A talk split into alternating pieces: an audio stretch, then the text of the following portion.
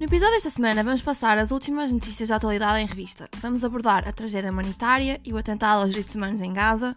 Vamos falar sobre ideologias políticas e o papel da mulher no mercado de trabalho.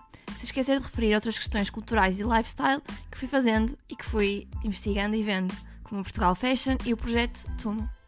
Vamos a isso? Olá, sejam bem-vindos a mais um novo episódio. Estou muito contente de estar aqui. Estou um bocadinho coisinha da voz, às vezes quando fico mais cansada com muito trabalho, afeta-me logo a voz, não é? O cansaço. Mas estou aqui a gravar porque faz parte do ofício, faz parte do ofício e portanto estou a gravar.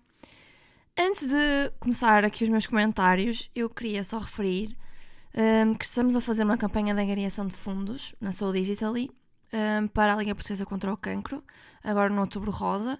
Portanto, ajudem-nos, passem por lá, passem pela nossa página do Instagram, porque estamos lá a fazer na Soul Digitally essa campanha de angariação de fundos para o Outubro Rosa, que é o mês de sensibilização para o cancro da mama.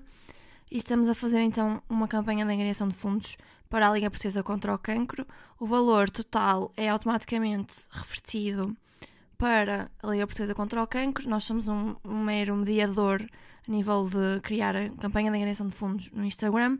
Portanto, passem por lá e contribuam para a causa e ajudem-nos, porque hum, acho que é de veras importante realçar aqui esta questão do cancro da mama neste mês do Outubro Rosa, que é o mês em que se assinala isso.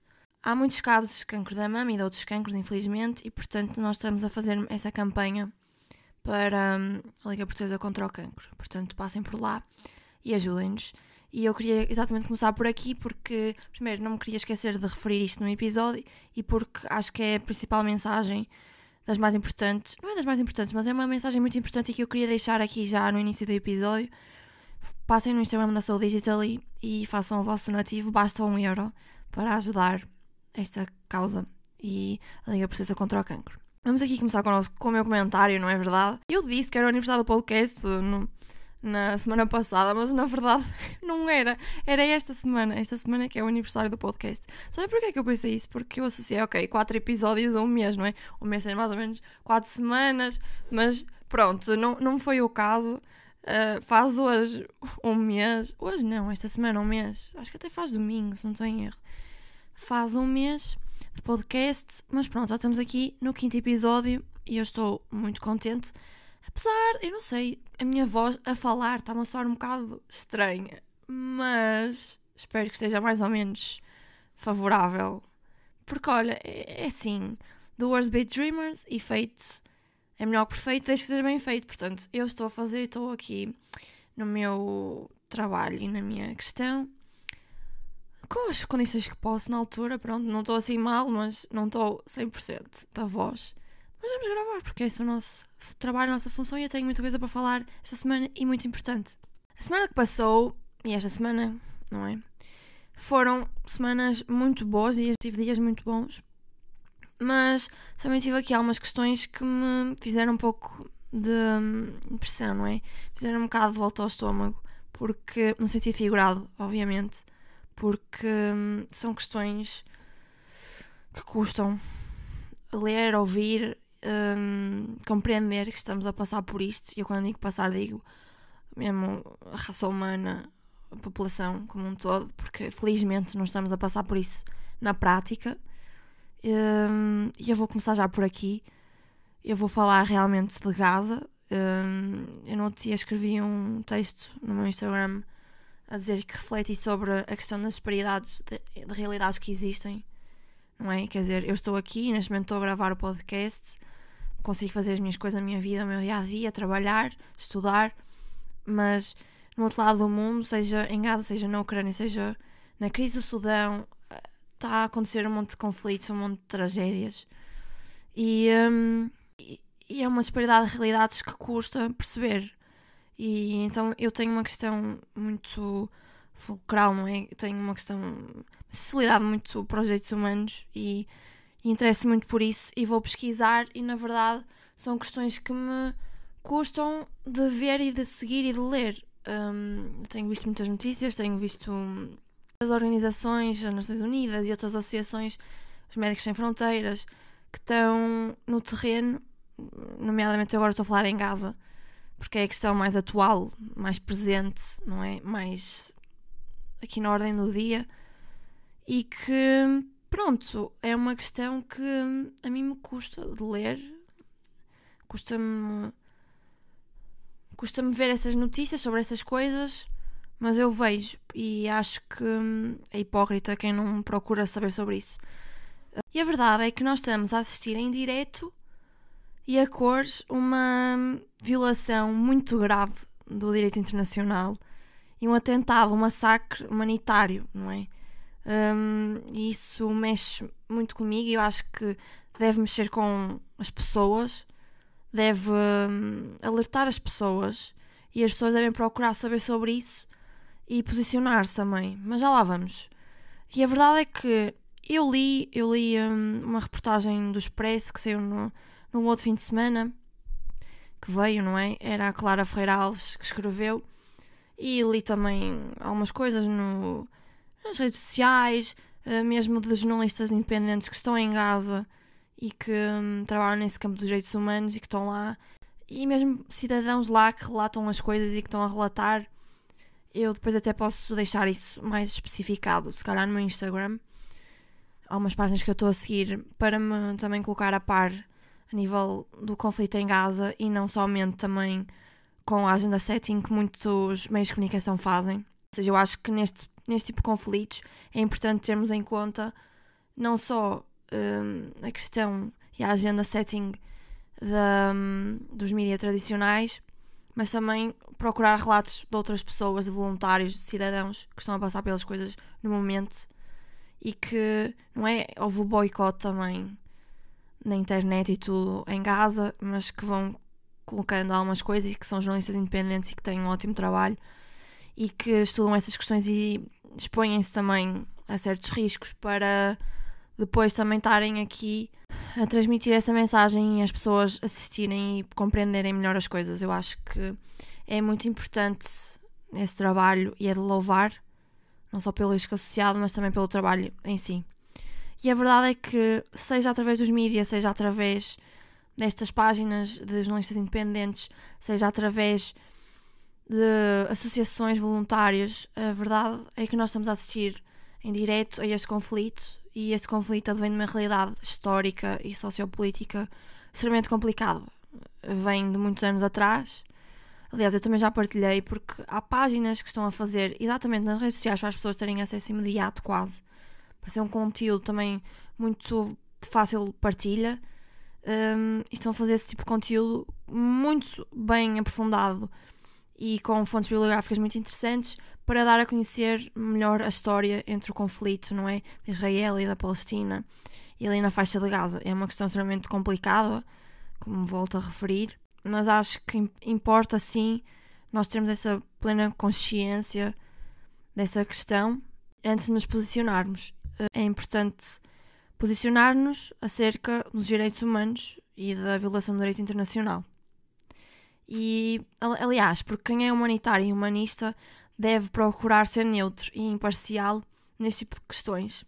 Portanto, eu não me vou posicionar publicamente neste tema, neste tópico, por essa razão, como eu também já referi no meu Instagram e nas mensagens que eu tenho partilhado. Aliás, eu partilhei um texto e mesmo um post que eu escrevi e que eu li de uma, de uma presidente de uma associação que ela diz exatamente que nós não vemos um povo ao outro, nós vemos pessoas e mais do que estar a defender lados, porque lá está, não deixa de ser uma realidade difícil e histórica e com muitos prós e contras, mesmo a nível de aliados, mesmo a nível um, influência geoestratégica e política, ok? Para Portugal, para a Europa, para outros países, acho que devemos sim olhar para a questão humana. E a questão humana é que hum, as estatísticas e os dados que saem não são só números, ok? Não são só números, são pessoas, são civis. Existem muitas pessoas que estão a sofrer imenso com este conflito. E eu sinto que cabe-me também falar sobre isto, porque estamos a, estamos a assistir a este massacre e esta questão em direto, ok? Que é um massacre de vítimas inocentes, de pessoas, de civis, milhares de grávidas que não vão ter onde dar à luz. Uh, acho que há cerca de 5 mil grávidas que vão dar à luz durante a próxima semana. São mais de 50 mil grávidas que existem na faixa de Gaza, ali naqueles territórios. Imensas pessoas que não têm acesso à água potável, à comida, porque não estão a deixar passar os corredores humanitários, os caminhos humanitários. Aliás, ontem já deixaram, uh, acho que passar cerca de 20 caminhos humanitários. Já saíram estatísticas e uh, comunicados a dizer que são precisos cerca de 100 caminhos humanitários por dia. As Nações Unidas fizeram esse relatório, apresentaram essa questão, que são precisas cerca de 100 caminhões humanitários por dia. E ontem deixaram entrar 20, uh, já é um progresso já, porque não tinham deixado entrar anteriormente. Mas sim, há gente a morrer à fome, há gente a morrer à sede. Pessoas sem acesso aos serviços mais básicos, crianças sem educação, não é? Estão em conflito. E essas pessoas são civis e não são números só, são pessoas. E portanto, acho que é importante deixar aqui esta questão, hum, como tenho feito também nas minhas redes sociais, nas minhas páginas, mesmo na Soul Digital, e fizemos uma declaração, porque acho que é hipócrita quem se posiciona acerca dos ODS ou sobre os direitos humanos, ou mesmo quem não se posiciona ou não atua nessa área, melhor dizendo, é hipócrita não fazer uma declaração sobre isto, porque são direitos humanos, ok? São direitos humanos que estão a ser extremamente violados e pessoas e civis que, são, que estão a ser massacrados neste conflito em Gaza. Nós temos uma realidade, ok, socioeconómica, política, pacífica, historicamente pacífica, sem conflitos deste género, mas não é a realidade de toda a gente. E nós temos, enquanto cidadãos do mundo, temos que ter essa consciência e essa noção que não é só a nossa, não é só a nossa realidade que conta. Há muitas questões que que importa referir e saber e conhecer e defender. E aliás, não acho que seja só essa a questão. Eu também já referi isto e já li pessoas que também defenderam isto e eu concordo absolutamente. Eu acho que quem escolhe ficar calado nestas questões humanitárias, quem escolhe não se posicionar, e novamente refiro, não é posicionar a nível Israel ou Palestina, não, é posicionar a nível de nós estamos a ter uma questão humanitária que está um, a ser extremamente prejudicial para milhares de pessoas, milhares de civis, que nada têm a ver com este conflito e que estão a sofrer, e nós escolhemos nem sequer fazer o básico, nem que seja partilhar um post das Nações Unidas ou uma agregação de fundos na minha, no meu Instagram ou nas minhas stories. Eu acho que quem não percebe isso e quem não percebe essa, essa questão, e, e estou a falar de gente muito famosa e conhecida, como também estou a falar de completos anónimos. Eu acho que os direitos humanos devem ser defendidos e devem ser deve ser verificado aqui esta questão. Eu não concordo nada, mas nada mesmo, que ficar calado em questões humanitárias seja a premissa de muita gente, seja famoso ou não, seja conhecido, tenha muitos seguidores ou poucos seguidores. Eu acho que quem defende uma coisa eticamente deve, deve partilhar isso e deve posicionar-se.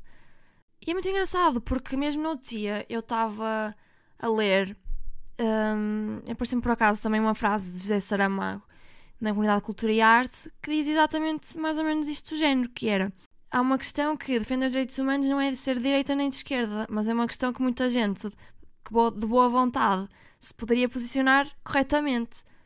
Um, e é verdade, porque ainda existe muita gente com o preconceito que defende os direitos humanos e obviamente que defender certos princípios uh, é, muito, é muito fácil ser conotado com certas ideologias, porque é isso que as ideologias também defendem. Mas eu acho que esse preconceito é extremamente inconcebível e acho que é um, eu acho que é uma falta de senso, de afirmação e, de e é mesmo quase um comportamento de grupo, não é? Porque é uma hipocrisia não defender os direitos humanos porque as pessoas que vão ler aquilo, ah, vamos se calhar conotar aqui esta pessoa com uma ideologia ou com outra ideologia. Eu acho que é assim, posicionamento de direitos humanos, lá está, é neutro e imparcial. É uma questão de civis e de pessoas que estão a passar por coisas que se calhar nós nem conseguimos imaginar que um dia que nem sequer vamos passar, graças a Deus. Não, não é ainda bem que não vamos passar por essas situações, mas há gente que vai passar e que está a passar. E nós que temos esses privilégios todos, não é? Acho que posicionar-nos do lado certo, do lado civis, é, é o mínimo, ok? E falta isso a muita gente. Nesta questão de, em Gaza, as minhas primeiras premissas são os civis, é inconcebível, é preciso apoiar associações e causas que estão a atuar no terreno, ok? Através de doações, através de partilha, se não conseguirem doar, estarem informados, partilharem-se com outras pessoas. E a outra questão, não é só esse trabalho de ajudar quem está no terreno, nem de estar informado sobre as coisas, porque estar informado sobre as coisas também é meio caminho andado para perceber a relevância de defender isto, mas passa também para o outro lado de é preciso defender sim estas questões humanitárias, é preciso sim defender que não é correto estar a ser uh, violado o direito internacional. Não é correto estarem a ser negados uh, bens essenciais como a água, como a comida e deixar as pessoas a morrerem à fome. É preciso deixar os corredores humanitários funcionarem corretamente, os caminhões da ONU chegarem lá e de outras associações, os médicos. Não é correto um hospital ser um alvo. Seja de que lado for, não estou a discutir isso. Estou a discutir que não é correto fazer de um hospital uma infraestrutura essencial, onde são milhares de civis, centenas de civis, um alvo de guerra. Não é correto. E ficar calado nestas situações é estar ao lado errado da história. E no outro dia eu li e é muito verdade. Um dia os teus filhos vão ler sobre isto nos livros de história, infelizmente. Vão querer saber sobre isto, como nós queremos saber, se calhar, de outras situações em que os nossos pais também viveram. Como os nossos pais também nos falam outras coisas, nós também vamos falar aos nossos filhos e a outras pessoas que nós tínhamos futuramente. E vamos dizer o que é que fizemos nessa altura. Eu posso até não estar a fazer muita coisa na prática, mas se eu com uma story conseguir, ou com este episódio, conseguir explicar a alguém a questão de, ou fazer a pessoa suscitar a sua mente para esta questão, eu acho que já é meio caminho andado para estarmos do lado certo da história e fazermos alguma coisa, ok? É isso que eu quero deixar aqui frisado neste episódio. E não tenham medo que por defenderem os direitos humanos vão ser conotados a certas alas ideológicas, porque isso é a coisa mais hipócrita que pode existir, ok? E não tem senso nenhum isso. E acho que essa afirmação de ah, eu defendo isto, mas não sou de tal coisa, eu acho que isso é uma questão assim as coisas que, que, são para defender são muito mais importantes do que as pessoas vão achar ou deixar de achar, ok? Vão pensar ou vão deixar de pensar. Sobre essa questão de ser de direita ou esquerda, eu vi o episódio do Martins Sousa Tavares no podcast da minha geração com a Diana Duarte. Gostei muito, sabem porquê? Porque por duas razões. A primeira razão é que o Martim aborda, aborda uma questão que é o facto de que esse conceito de direita e de esquerda é um conceito que advém da Revolução Francesa, pós-Revolução Francesa, da ala, não é? No Parlamento francês, de um lado a direita, ou os mais conservadores, e do outro lado a esquerda mais progressista e reformista, advém desse, dessa época. A Revolução Francesa já foi aos anos, não é? Nem vou comentar isso. Mas, sim, e o Martim disse que leu um artigo onde esse, esse conceito está cada vez mais a ser posto de lado não é esse conceito de esquerda, direita, aula, centro, está a ser cada vez mais posta de lado, porque sim, porque eu posso tanto, numas questões, defender mais um, uma visão mais à direita e noutras posso defender uma questão mais à esquerda. E uh, a verdade é que tem surgido outros tipos de um, espectros políticos, que é uma espécie de triângulo, em que é muito mais nessas questões de o que é que tu defendes e pões X parte. E a verdade é essa, eu acho que nós, mais que defender clubes, digamos assim, não é que estou a referir-me a partidos, acho que mais defendemos clubes, acho que devemos defender ideias e depois sim visualizar que partido é que está mais com uma agenda política, com uma agenda eleitoral e com um plano eleitoral mais adequado ao que nós defendemos e com as atitudes mais corretas. Acho que falta esse senso crítico, honestamente. Outra coisa que eu gostei muito de ouvir, porque o Martim Sousa Tavares, eu admiro muito o Martim, gosto muito do trabalho dele, eu acho que é extremamente relevante para quem não conhece Martins Sousa Tavares, é só o neto da Cia de Mel Brainer. E é maestro, tem uma série de causas um, como a Orquestra Sem Fronteiras, que é uma orquestra social. Nessa entrevista com a Diana, é assim, uma dose de cultura que vocês vão sair de lá, honestamente. E o Martim, nesse, muito nessa ótica do, no espectro político, ou de se posicionar publicamente sobre algo que muita gente às vezes ainda tem receio de não seguir o que é feito em certos meios ou em certas normas, não é? Eu acho que não. Acho que se nós defendemos algo, temos que defender isso. E ponto. Porquê? Porque muita gente tem medo de, ao posicionar-se publicamente sobre algo, e eu não estou a dizer posicionar-se sobre tudo e mais alguma coisa, mas, por exemplo, nessa, nessa questão dos direitos humanos, há muita gente que não se está a posicionar. Muita gente lá está, porque vão associar a isto ou aquele outro. E mesmo noutras questões. Acho que são, são ideias e são coisas para debater, devem ser debatidas. E lá está, a ótica é que muita gente deixa de defender publicamente algo que no seu íntimo até defende e concorda absolutamente e que vê a relevância, mas que deixa de se posicionar publicamente com medo de perder convites, perder trabalho, perder postos. E a verdade é que o Martim disse, e eu concordo a 100% com isto, mas é que concordo mesmo, e já tive experiências muito nessa ótica, é que é escusado não posicionar-nos sobre algo quando sabemos que temos que nos posicionar, porque é isso que nós defendemos intrinsecamente, quase desde sempre, não é? E que nós realmente temos, não são achismos, não é? São coisas que nós estudamos, que nós vemos, que nós nos interessamos e que realmente defendemos aquilo. E acho que às vezes certas pessoas não abordarem certas coisas com medo de ou perderem seguidores ou perderem postos de trabalho ou perderem convites, ou perderem propostas, eu acho que é coisa, a pior coisa que pode haver, sabem porquê? E o Martim disse isso. Porque o Martim disse que eu não vou deixar de me posicionar sobre algo com medo de perder este ou aquele convite. Porque se a pessoa, por causa de algo que eu defendo, não fizer um convite para algo, ou perder isto ou aquilo, é porque eu, se calhar, em primeiro lugar, já nem devia estar lá. E é muito essa miótica e não te dão certa oportunidade. É por isso que nós já devias estar lá em primeiro sítio, porque não, não é uma, um espaço que eticamente seja, seja parecido ao que tu defendes. Simplesmente é isso. E acho que é muito esta a questão que eu deixo aqui frisado. Não, não tínhamos medo de, nos defend de defender algo publicamente, ainda para mais questões humanitárias e, do, e humanistas com medo de que vão achar, ou que vamos perder isto ou aquilo ou aquilo outro. Porque se perdermos algo, é porque em primeiro lugar já nem era suposto estarmos lá, porque não é um sítio que seja eticamente correspondente ao que nós defendemos. E acho que cabe-nos a nós também ter esse sentido crítico de saber o que é que nós aceitamos ou deixamos de aceitar. E onde é que nós queremos pertencer ou não. E quando eu estou a falar disto, eu estou a falar a nível pessoal e profissional. ok É essa a mensagem que eu quero deixar aqui, tanto a nível dos direitos humanos como a nível ideológico que muita gente ainda. Ainda há muito preconceito, não é? Há muita. Não, acho que nós devemos aceitar as pessoas e as ideologias. Devemos estudar, devemos interessar-nos sobre os assuntos e não seguir um clube, não é? é? Quase cegamente, porque há muita gente que tu às vezes pergunta, ai, porquê é que és tal ideologia? Porquê é que defendes tal ideologia? E muita gente fica assim. Diz aquela chave principal, não é? Da agenda política de um certo partido. E não consegue desenvolver mais nada. E não acho ou porque já vem de famílias, ou porque já vem da realidade em questão. E acho que esse não é o ponto aqui. E principalmente a nível de questões humanitárias, eu defendo que nós devemos ser eh, neutros neste tipo de conflitos, às vezes. Nesta questão, estou a ser neutra, principalmente porque eu acho que a mensagem principal é civis estão a ser atacados, infraestruturas civis estão a ser atacadas, voluntários estão a ser atacados. Lá está, estamos aqui uh, em, em cumprimento, provavelmente, diria eu, do direito internacional e cabe ao Tribunal Internacional averiguar este tipo de crimes de guerra, honestamente.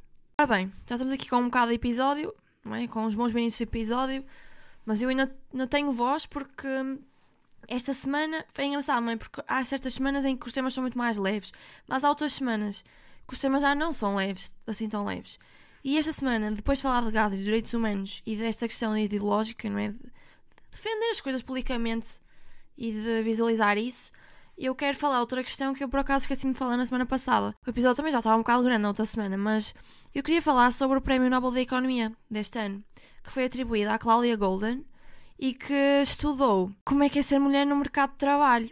E eu acho que este Prémio Nobel da Economia, como outros prémios Nobel, este ano estive bem atenta a isso e gostei muito também de ver hum, mesmo o Prémio Nobel da Paz, que foi atribuído a uma ativista. Essa ativista criou um movimento, ou seja, e uma série de protestos no seguimento uma, da morte de outra ativista que agora recebe também um prémio do Parlamento Europeu. E eu acho que é de louvar, estamos aqui com estas questões mais do que pertinentes, nomeadamente hum, essa hum, senhora, essa ativista, que já faleceu e que foi, é, que foi atribuído o prémio pelo Parlamento Europeu, eh, foi morta eh, devido à violência policial e acho que hum, estas questões são cada vez mais relevantes de serem abordadas. E portanto, referindo-me aqui ao Prémio Nobel da Economia, eu li uma série que o, Prémio Nobel, mesma página do Prémio Nobel fez no Instagram e noutras redes sociais e mesmo uma série de artigos e de posts que eles fizeram sobre isto. E eu gostei muito de ler porque esse estudo da, da Cláudia Golden é exatamente um estudo de como é que a maternidade afeta barra influencia o gender gap no mercado de trabalho. E o que me suscitou mais a atenção neste estudo é que a Cláudia faz sim um estudo em países com maiores rendimentos, ok? Países com maiores rendimentos, onde há legislação a favor de trabalho igual, rendimento igual, e o facto de que mesmo as mulheres, ao ser mais educadas que os homens e terem acesso à educação, ou seja, estamos, em, estamos mesmo a falar de países onde têm bons rendimentos, países desenvolvidos, a Golden descobriu que há aqui um, mesmo um gap entre 10 a 20% na remuneração feita entre mulheres e homens. E que isso acontece exatamente devido à maternidade, ao facto das mulheres serem mães. Ou seja, cabe-me aqui também fazer a minha crítica.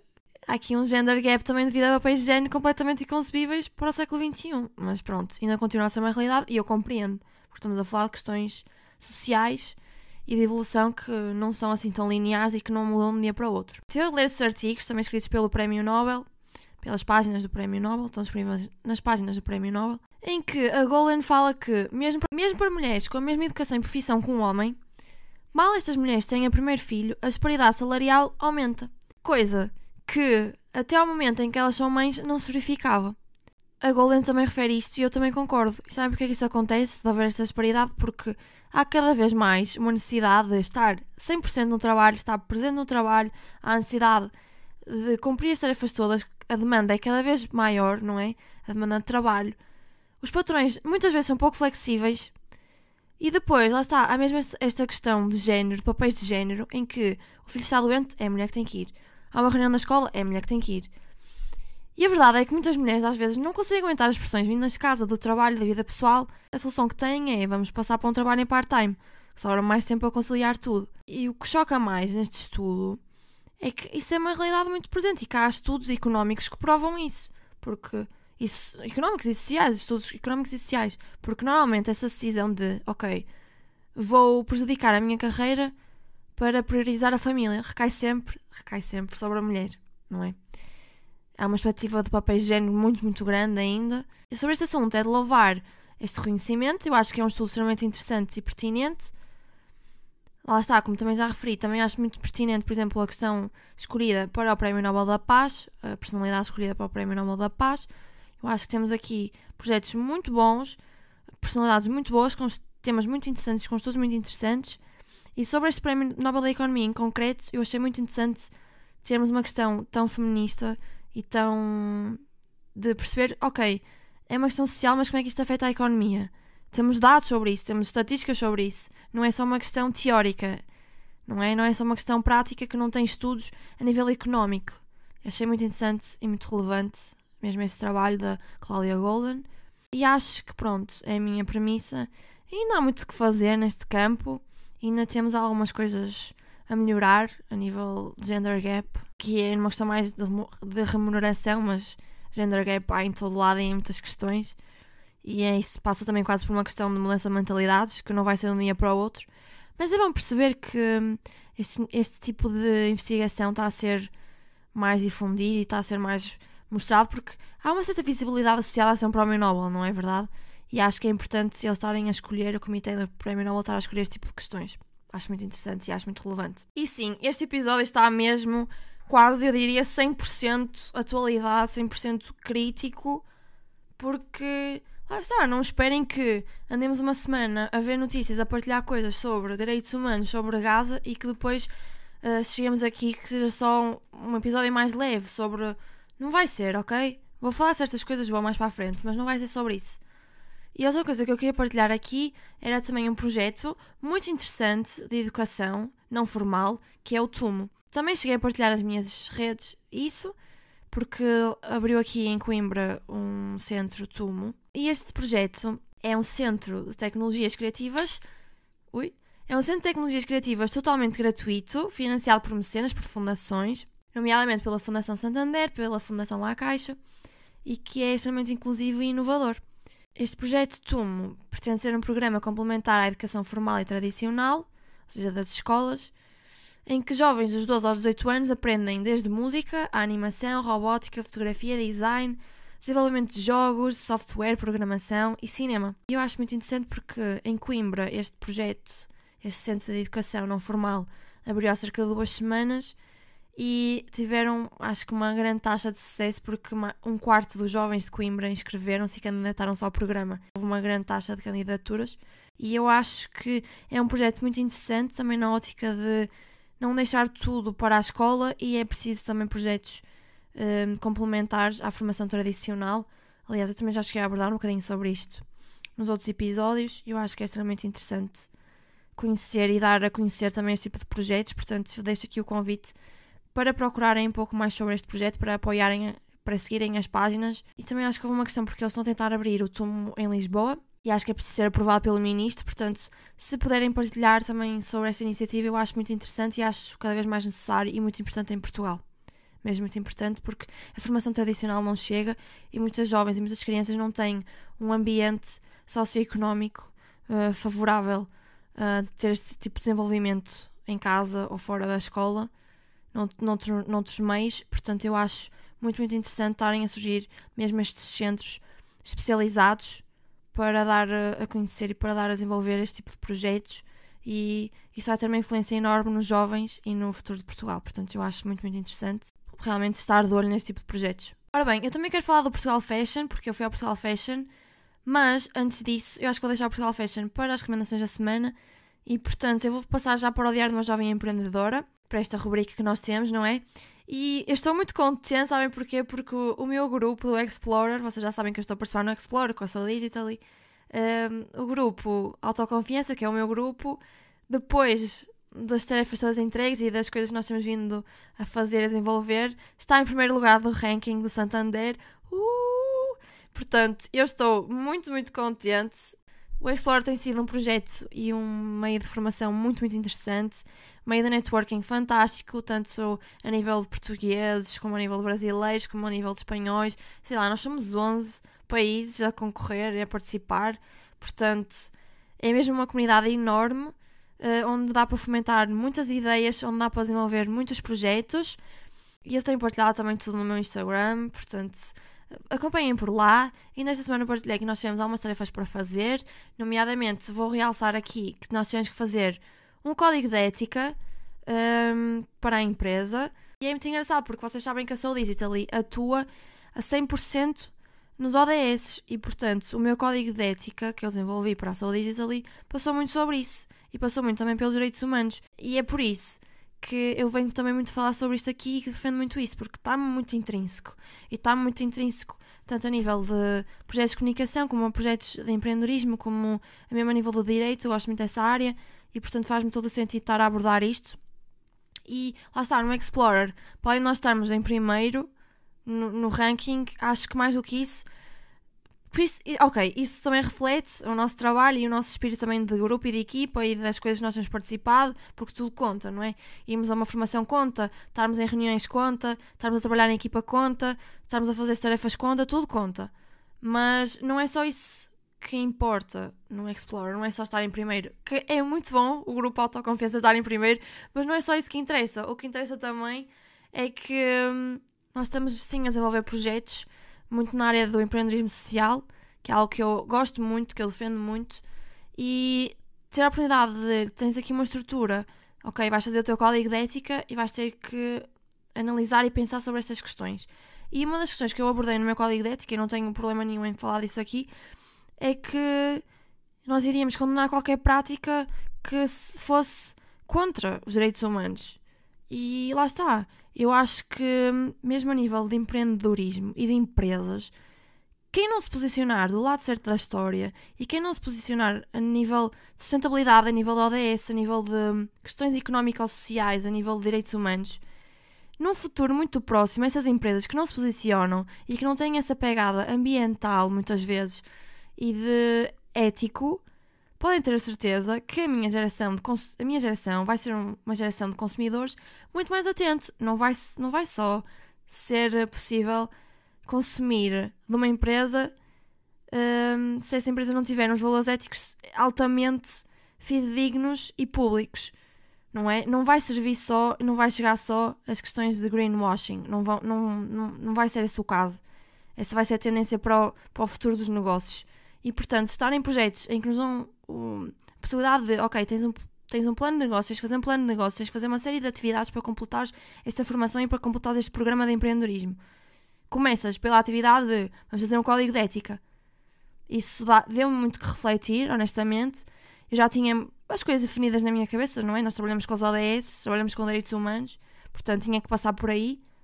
Mas sim, e neste Diário da Jovem Empreendedora eu queria mesmo partilhar isso. Vai haver uma tendência cada vez maior para as empresas terem que adotar posições a nível de direitos humanos e mesmo posições a nível de operações e de hum, questões éticas e sustentáveis e de ODS que vão influenciar fortemente o mercado, sabem porquê? Porque a minha geração é muito mais hum, preocupada com essas questões e não vai servir só a questões de greenwashing ou de rebranding para os consumidores decidirem entre esta ou outra empresa que atuam no mesmo campo, não é? Que são, estão em concorrência perfeita. Não vai ser só questões, eu acho, de hum, preço ou de qualidade. Vai ser mesmo questões de esta empresa defende isto e eu estou de acordo a estes ideais e quero apoiar uma empresa que tenha alguma atitude e alguma questão ética e social e que faz por isso, na prática, não, não se trata só de uma questão de ficar bem ou de greenwashing, mas é uma empresa que realmente faz algo para esta questão, para além das operações que tem. E foi muito isso que eu quis trazer também para a Soul Digitally. Nós atuamos diretamente nos ODS porque somos uma startup de impacto, mas acho que isso vai ser uma tendência crescente no mundo dos negócios. E é bom que nós tenhamos essa consciência e que mesmo nestes projetos de empreendedorismo, nestes programas de empreendedorismo, nos mostrem isso. Portanto, fazer mais do que fazer, se calhar, o mapa de como é que o consumidor chega até nós, mais do que definir o nosso público-alvo, mais do que hum, definir. Porque essas questões são importantes. Eu, eu, achei muito interessante foi o facto de nós termos começado pelo nosso código de ética, a nossa conduta ética. E tive essa tarefa para fazer e gostei muito. As outras questões foram mais ligadas mesmo à gestão, mesmo a decisões mais estratégicas, não é? Quem é o teu segmento de consumidor? Quem é o teu segmento de clientes? Um, como é que chegas aos teus clientes? Foi o Discovery Map, não foi? Que nós fizemos. O Discovery Statement também. Porquê que o teu consumidor vai fazer isto e aquilo? E foi engraçado, lá está a partir do código de ética para isso, porque então na minha questão, que é uma startup de impacto, acho que ainda tem mais relevância, porque o meu consumidor vai, vai me escolher a mim e não o meu concorrente. E essa questão foi porque nós somos uma empresa altamente alinhada com certos princípios e os nossos parceiros de impacto social têm que defender essas questões, como defendem e como se posicionam. Portanto, têm que se aliar a parceiros que defendam isso também. Portanto, esta é a reflexão que eu quero deixar no Diário de uma Jovem Empreendedora. O Explorer está, está a correr muito bem. Mais do que rankings, que isso dá muito conforto e dá muita alegria e dá muita motivação aos grupos. Vocês viram ver, o nosso grupo ficou todo motivado. Continuamos a trabalhar. Mais do que as formações, acho muito relevante estas tarefas mais do que para completar o programa, para nos deixarem a refletir sobre essas questões sociais e de empreendedorismo social, que também é esse o objetivo do Explore, porque nós estamos num programa de empreendedorismo uh, dedicado a projetos que atuam nas áreas do ODS, portanto faz todo o sentido estarmos a debater isso e começar a primeira tarefa, código de ética, conduta de ética da empresa. Porque eu acho que estratégias de gestão, de marketing, há muitas e há muitas formas de fazer muita coisa. Agora, ter os pilares de algo bem definidos vai muito na ótica também do que eu tenho falado aqui neste, neste episódio. Temos que estar eticamente, uh, ideologicamente bem definidos, pessoalmente, a nível de projetos também, a nível de empresas ter os pilares bem assentes, para atrair os sítios, as salas e as pessoas que defendem isso também. Acho que é uma das mensagens que eu quero deixar neste episódio, seja a nível profissional ou pessoal, estar alinhado com as coisas que nós defendemos, que são da nossa verdade e da nossa essência, não somos os únicos a defender estas coisas. Temos é que encontrar as pessoas, ou as pessoas vêm até nós, e os projetos vêm até nós, as salas onde nós devemos estar vêm até nós, se nós somos os nossos verdadeiros e autênticos nós. Não é? Se somos autênticos e verdadeiros, é muito por aí. E acho muito interessante que mesmo nessa questão de empreendedorismo, os pilares e esta questão de não basta o greenwashing, não basta ser um bonito e publicar ali aquilo e depois na prática não estar a fazer nada, não é? É muito interessante perceber essa tendência e esses meios de empreendedorismo social e de empreendedorismo ético e com questões éticas e pilares éticos bem definidos, é muito interessante estar envolvida nesse tipo de projeto e de programa. E acho muito relevante para qualquer empreendedor, principalmente para quem atua na área do impacto social e do empreendedorismo social. Portanto, é isso que eu quero deixar aqui no meu diário de jovem empreendedora de hoje.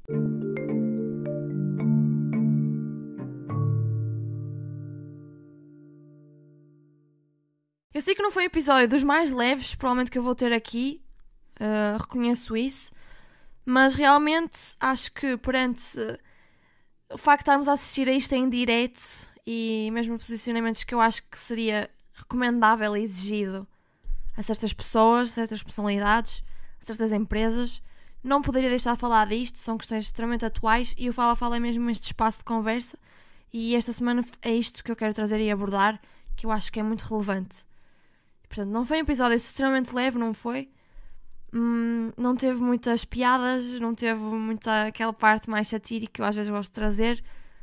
Um, não é? A semana passada foi o Olari Lolé, esta semana não é Olari Lolé, esta semana é Direitos Humanos, é questões de empreendedorismo e de impacto social sérios, é questões económicas, questões sociais, que são extremamente relevantes também e que eu acho muito importante trazer para aqui, para este espaço de conversa de abordagem de temas. E portanto, vamos passar às recomendações da semana. A frase da semana, como eu já referi, vai ser a José Saramago. José Saramago disse esta, esta citação numa entrevista ao Globo, no Rio de Janeiro, em 2003, que diz o seguinte: A batalha dos direitos humanos não é de direita nem de esquerda, mas é algo em que gente honesta pode pôr-se de acordo. Eu já defendi aqui a minha posição sobre isto durante o episódio quase todo, mesmo nas redes sociais, e é mesmo esta a mensagem que eu quero deixar aqui nestas recomendações da semana. Gente honesta pode pôr-se de acordo e mais do que bom, é necessário colocar-nos de acordo e este facto e este massacre dos direitos humanos e este atentado aos direitos humanos esta questão humanitária. Portanto, é isso que eu vou deixar aqui explícito na frase da semana. A nível de música, abordei a Martins Sousa Tavares e, portanto, vou referir aqui na recomendação da semana a acompanhar o trabalho da Orquestra Sem Fronteiras, que é uma orquestra fundada pelo Martins Sousa Tavares, já ganham um prémio do Parlamento Europeu e fazem um trabalho fantástico porque pegam em jovens e vão pelo interior de Portugal mostrar esta música clássica e fazer concertos de música clássica para essas populações do interior que muitas vezes não têm acesso a, a música desse género, que normalmente está reservada para os centros mais urbanos onde há salas de espetáculo, não é? Salas de música associadas e também a nível de classes socioeconómicas que às vezes não têm contacto com a música clássica e portanto eu acho muito interessante desenvolver aqui este projeto. Sou muito fã do Martins Sousa Tavares. Acho que ele tem um trabalho muito bom a nível de comunicação, a nível musical, obviamente, mas não só, também a nível de comunicação, a nível. Tem podcasts fantásticos, o Martim, sobre a música, tem programas de televisão e, portanto, também gosto muito do Instagram do Martim e gostei muito de ouvir essa, esse episódio da Diana com o Martim, por acaso é um episódio bastante antigo, já tem 10 anos, se não, se não estou em erro, episódio da minha geração. Vocês já sabem que eu também sou muito fã da Diana, mas sem dúvida no outro dia estava à procura do trabalho do Martim. Depois parei-me com esse episódio do, da minha geração e, portanto, fui ouvir e gostei muito do que ouvi.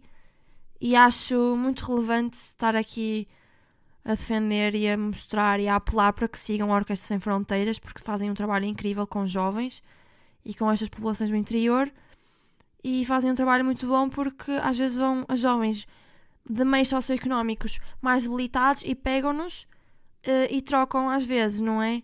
Essa a questão de. O Martim também referiu isso, é quase trocar a droga por um instrumento.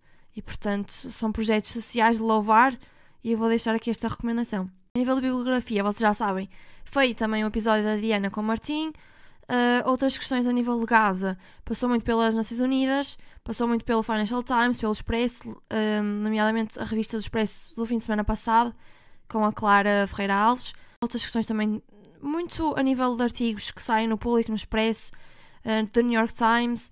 Portanto, vou deixar alguns posts, se calhar, também interessantes para vocês verem na, na newsletter, nomeadamente a, a nível de, das armas de fósforo branco.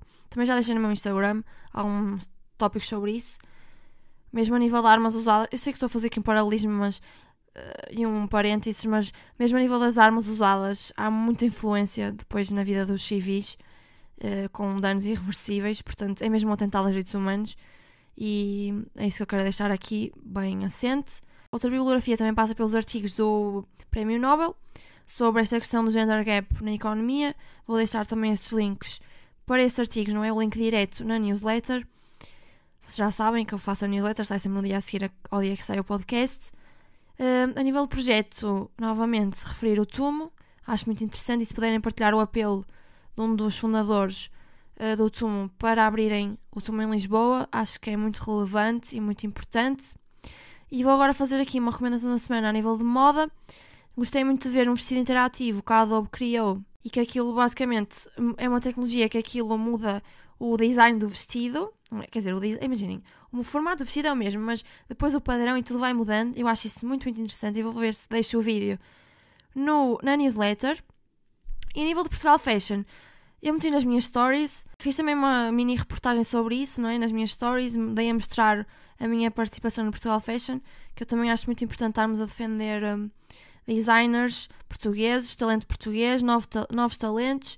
E portanto, eu fui, ao, fui a um desfile da Bloom, que é hum, uma organização do Portugal Fashion, nomeadamente a nível de promover os novos talentos na área do design da moda em Portugal.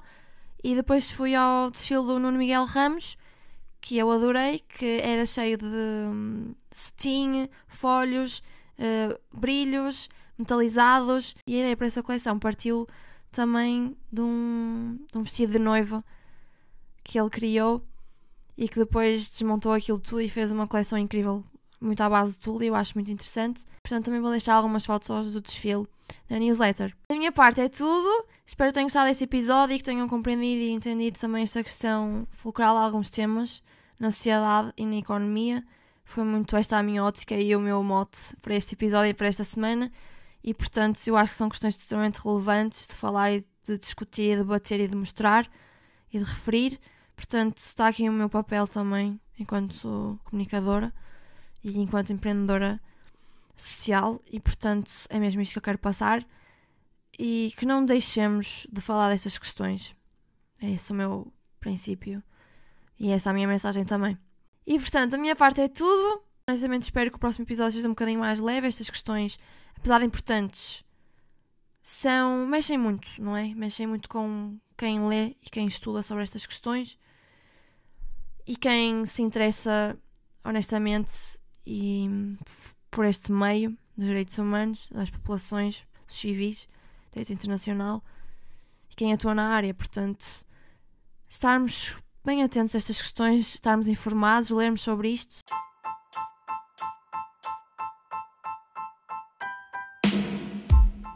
E debatermos isto, nem que seja nas nossas stories, nem que seja com os nossos pais, com os nossos amigos, com os nossos colegas.